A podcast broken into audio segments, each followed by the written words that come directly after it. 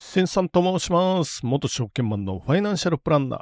今日は特別編ちょっとお客さんでね、新 NISA についてあ疑問点を聞いてみたいということなんです、それにお答えしたインタビュー会ということになります。インタビュー自体はリモートで行われてまして、まあちょっとマイクのね、性能差とかがあるかもしれない。あと、当然初めての試みなんで慣れてないっていうのはありますけど、まあこれから月に1回か2回か、こういうインタビュー会も時々挟んでいきたいということで、まずは聞いてみてください。その他に、ちょっと終わった後に補足があるので、最後まで聞いていただけたらありがたいですよ。行ってみましょう。はい、こんにちは。よろしくお願いします。今日はちょっおと願いします投資のご相談ということで、新ニーサはい。山田さんからご相談を受けてますけど、まず、新ニーサを使ってどんな感じになれたら嬉しいですかそうですね。もう全然知識かなり浅いんですけど、はい。まあそうですね。その、老後2000万円問題うんを、の不安をまずは消すっていうところができれば嬉しいなとは思ってますね。わかりました。じゃあもう早速ですけど、ご相談内容をお聞かせいただいてよろしいでしょうか。はい。楽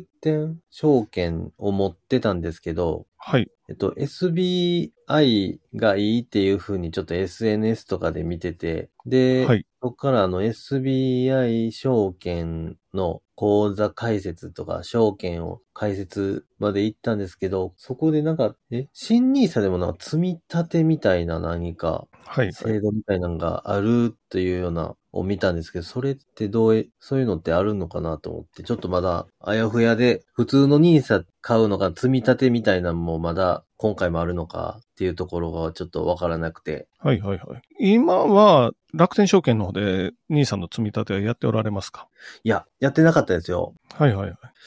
そうですると、これから兄さんの口座開設えっと、楽天証券では NISA を開いてはおったんですけど、か購入をせずにずっと放置したまんまでして。じゃあね、あの、移管、移管の手続きですよ。楽天証券に兄さんの口座を移したいと言って、今ちょうど時期的に始まってんのかな来年から移管できますから、SBI で買っていったらいいですよ。やっぱり、移あの、管です開いね。で開いてしまったら、ついかんすぎっていうのはいるんですか、やっぱり。開いてしまったらいりますね。ああ、なるほど。移動と、はい。うん、移管ですね。楽天証券の方に、ホームページに行ったらあると思いますよ。ログインして。うん、うん、うん、うん、うん。ってことですね。いかん。はい。そうですね。了解です。ありがとうございます。来年から、からは積み立てしながら株も買えますから、ああ、なるほど。あ、今だったら、積み立て NISA って選んだら、もう積み立てだけやったのが、えっと、別で、なんかそう、です株、個別株というか、そういうのも、そうですこう、買ったりとかでできるってこと。そうですねそれ。が今は積み立てなら積み積み立てだけなんですけど、今積み立てですよね。で株は NISA の枠内では買えないんですけど、来年からは同時に買えますよ。ああ、したら、年間でさ350でした。限度額みたいな。 360。 360。 360万。株は240万まで買えます。 360っていうのは、積み立て積み立ては360万上限いけますけど、株だけでやろうと思ったら240万。という本当は合計で言ったら600万ぐらい。ではなくて、360万の内訳の中で株が上限240万までっていう感じですね。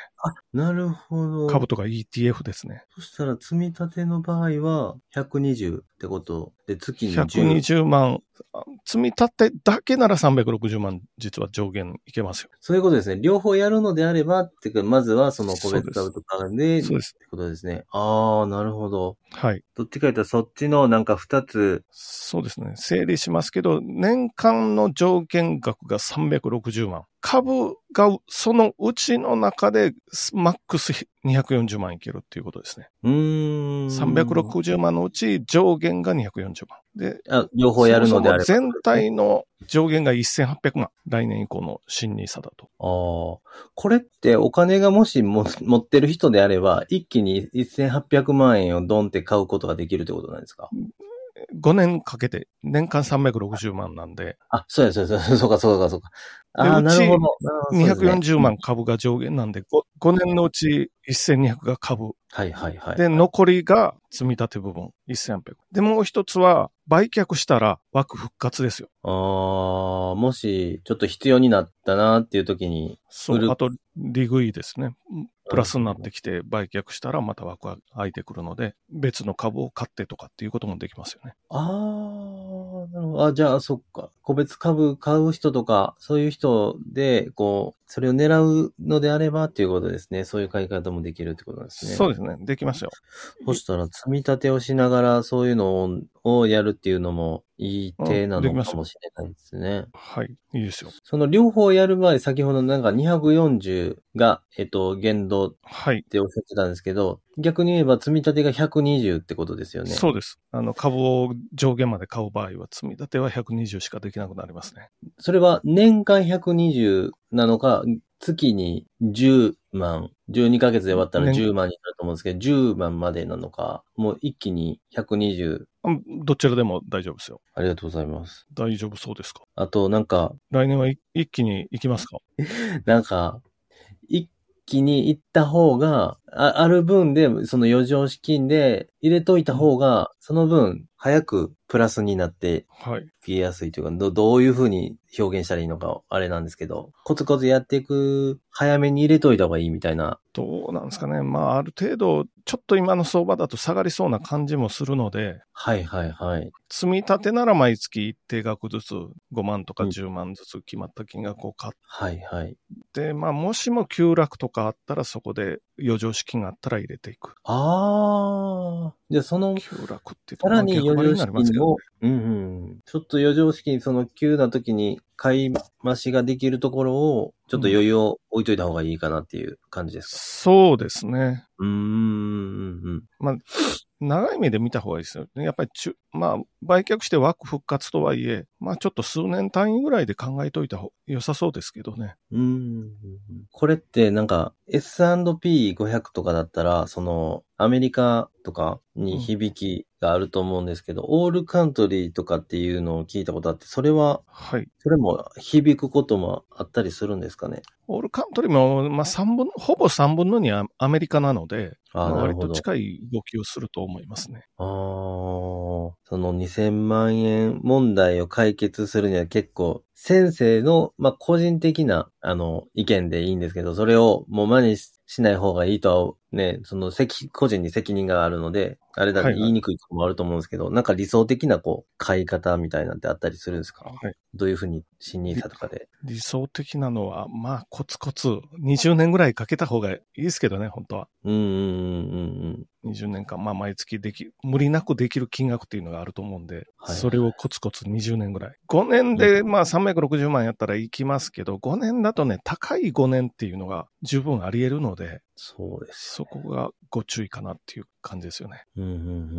うん。今からの5年間が高い場合がありますよね。そこから下がってしまうと、元本割れしばらく経っても起こるんで、まあ、それを考えるとちょっと長く積み立てた方がいいかなとは思いますね。うーん。わかりました。ありがとうございます。大丈夫そうですかそうですね。何、何を積み立てていったらいいのかっていうのが、ちょっと今わかんないかなっていうのがあって、何したらいいんだろうっていうのが、何を買ったらいいのかっていうのがわかんなくて。はいはい。まあ、さっきおっしゃられた、オルカンか S&P500 が人気高いですよね。二つ。うーん。それを一つに絞るのではなくて、それをどっちもこう、買ったりとか、ETF とかをまあ同時で買っていった方がいいとか、なんかありますか ETF はまあそこまでメリットないかなと個人的には思うんですよね。あの、ああ、そうなんです。積み立てオルカンとか買う場合は、ああ、ほうほうほうそちらでいいかな。あ、ETF はあの株の枠じゃないと買えませんから、積み立ての枠ではなくて、株の枠はいはいはでい買こっていくの、こあとの、に二軸でやる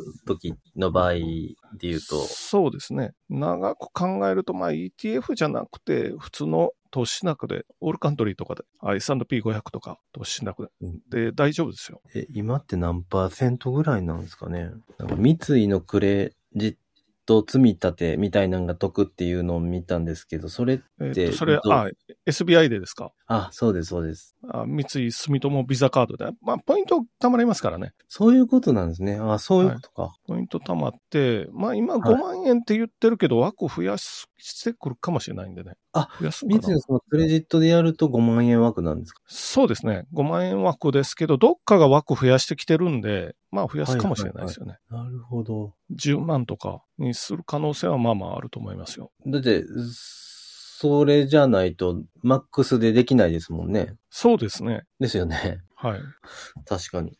SBI の場合は、三井住友、ビザかな、はいじゃないあと、クレジット積み立てできないので、まあ、うん。今のうちんにん。作られておいたらいいですよ。一応、全部、その、作っありますか作ったんですよ。口座とか、そのアカウントとかを作ったんですけど、楽天からはいのはいは移管手続きみたいなのがあるっていうのを、こうやって期限もあったりするんですか期限。あ、今のうちですよ。年末までぐらい。年末まで。もう、もう始まって、大体あれ年末にやってるんで、まなるほどあ今のうちにホームページから申し込んどかれたらいいですよ。わかりました。結構大変です。 いろいろやることが多い。まずは楽天に移管したいということからですね。そうですね。そこの次は、積み立て申し込みみたいなのもいるんですかそれは年明けてからかな。年明けで大丈夫なんですかあんま移管ができないと、その手続きができなそいうのか、で。そうか、なるほど、なるほど。それが完了しましたっていうことで、やるってことですね。兄さんの積み立てになりますからね。わかりました。ありがとうございます。はい。もう大丈夫そうですかはい。はい。じゃあ、ありがとうございます。ありがとうごございまとすこ。ろにしておきましょうか。はい。はい。ありがとうございました。ありがとうございます。はい。初めての試み、いかがでしたでしょうか一つ補足がありまして、積み立て投資なら年間360万いけますよってお話してますけど、これは現行の積み立て NISA の対象商品に関してですよね。と同じものが買えますから、これなら360万。何でもかんでも積み立てなら360万というわけではないので、お気をつけください。あるいは240万、年間240万の株を買える枠のところですよね。これもダメなものがありますから、何でもかんでもいいわけではないので、例えば整理銘柄とかに入ってるのはダメですよね。で、毎月分配型とかもダメですよ。なので、一部除外銘柄、除外商品があるのでお気をつけくださいというのを補足しておきます。また、時々やっていきたいと思いますので、まあよろしければ聞いて見てくださいということで本日はどうもありがとうございました特別編でした。